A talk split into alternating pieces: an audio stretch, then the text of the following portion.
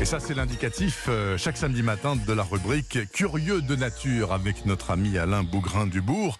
Alain, bonjour. Bonjour. Alain, après une douzaine de jours de confinement, est-ce qu'on peut dire que l'absence des hommes dans euh, le domaine public, alors c'est pas partout dans le monde au même niveau, il y a des pays qui confinent pas totalement, comme l'Australie par exemple, mais enfin globalement, l'absence des hommes, est-ce qu'elle a été bénéfique pour la nature? Écoutez Bernard, il est quand même trop tôt pour le dire, mais on note des changements non négligeables. Euh, dans les grandes villes, par exemple, en l'absence de circulation, donc de pollution sonore, on entend de nouveau les oiseaux, Eh non oui, pas parce oui. qu'ils sont revenus, mais parce que le bruit couvrait leur champ.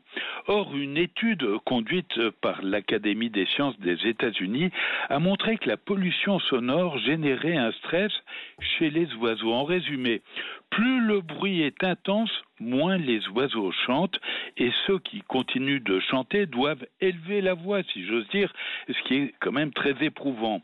Alors, concernant le chant des oiseaux en ville, une opération euh, qui s'appelle Confiné mais aux aguets a été lancée par le Muséum national d'histoire naturelle et la LPO. Il s'agit d'ouvrir sa fenêtre pour écouter et noter les oiseaux présents. L'opération Bernard a cartonné 700 000 vues sur les réseaux sociaux. Je peux vous dire qu'en tête de liste, euh, on note déjà euh, les pinsons des arbres, les rouges-gorges, les merles, les mésanges euh, charbonnières, etc. Je me permets de rappeler que la LPO, c'est la Ligue de protection des oiseaux dont vous êtes le président, Alain Bougrain-Dubourg. Par ailleurs, autre question, Alain. La pollution sonore due aux voitures peut avoir aussi, ça je suis sûr de ça, des effets sur d'autres espèces, non? Oui, alors il y a une étude passionnante qui a été menée par Thierry Langagne euh, du CNRS à Lyon. Il a suivi le comportement d'un groupe de rainettes présentes le long d'une nationale euh, comptant jusqu'à 3500 véhicules par heure. Donc, Résultat, Des grenouilles donc, hein, des, des grenouilles, voilà, les petites rainettes. Euh, il a constaté une augmentation de 63% de l'hormone du stress chez ces batraciens. Et le plus grave, c'est que durant la période de reproduction, vous le savez, les mâles affichent des sacs vocaux euh, très colorés, Oui. en, en général orange ou rouge. Eh bien, les femelles choisissent évidemment les plus étincelants.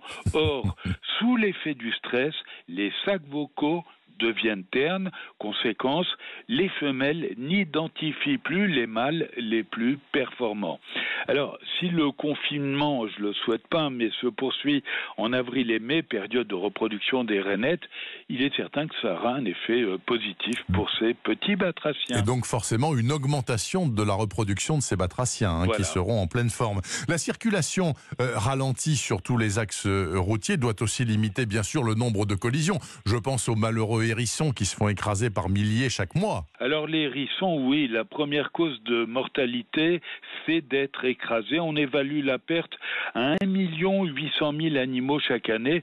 Quand on sait qu'en qu'en 20 ans, les deux tiers des hérissons ont, disparu, victimes de la route d'une part et des pesticides, eh bien la limitation actuelle de circulation leur est évidemment bénéfique. Et puis on peut aussi parler des batraciens à propos des migrations vers les lieux d'accouplement. Ça aussi c'est Oui, alors ça c'est en ce moment, hein, c'est au mois de mars, février-mars. Euh, ils vont rejoindre les mares et euh, on peut considérer qu'avec la limitation de circulation, ce sont des dizaines de milliers de crapauds et de grenouilles euh, qui ne se sont pas fait écraser cette année. Alain, est-ce qu'il y a d'autres animaux qui sont victimes de la route? Oui, bien sûr, des dizaines. Des dizaines, des milliers même. Les autoroutes Paris-Rhin-Rhône ont publié un rapport qui s'appelle Autoroute et biodiversité, où l'on voit que 88 espèces différentes sont concernées et plus des trois quarts des oiseaux sont des rapaces nocturnes attirés par les rongeurs blessés ou morts Ah oui. le long des voies et éblouis évidemment par les phares. Alors en certaines périodes, on retrouve une chouette, souvent une chouette effraie, tous les deux kilomètres, c'est énorme. Euh, pour contrer cette situation, des centaines de nichoirs ont été posés à distance des routes pour éloigner les oiseaux euh, de ces axes routiers. Alors côté euh, grands animaux, pour conclure, sur l'ensemble du réseau routier, ce sont les chevreuils qui sont les premières victimes avec euh, 50% d'animaux écrasés. Viennent ensuite les sangliers, 45%, et les cerfs, 5%. Euh, de tous les champignons, c'est celui d'une voiture qui est encore le plus mortel, disait le chansonnier Jean Rigaud. Voilà ma conclusion, cher Bernard. Excellente conclusion, et j'ignorais cette phrase formidable de Jean Rigaud que je me permets de répéter tout de même, parce que de tous les champignons, c'est celui d'une voiture qui est le plus mortel. Excellent. Merci beaucoup Alain Bougrain-Dubourg. Je vous souhaite un bon week-end, malgré tout, là où vous êtes, confiné. Salut, bye. Bye.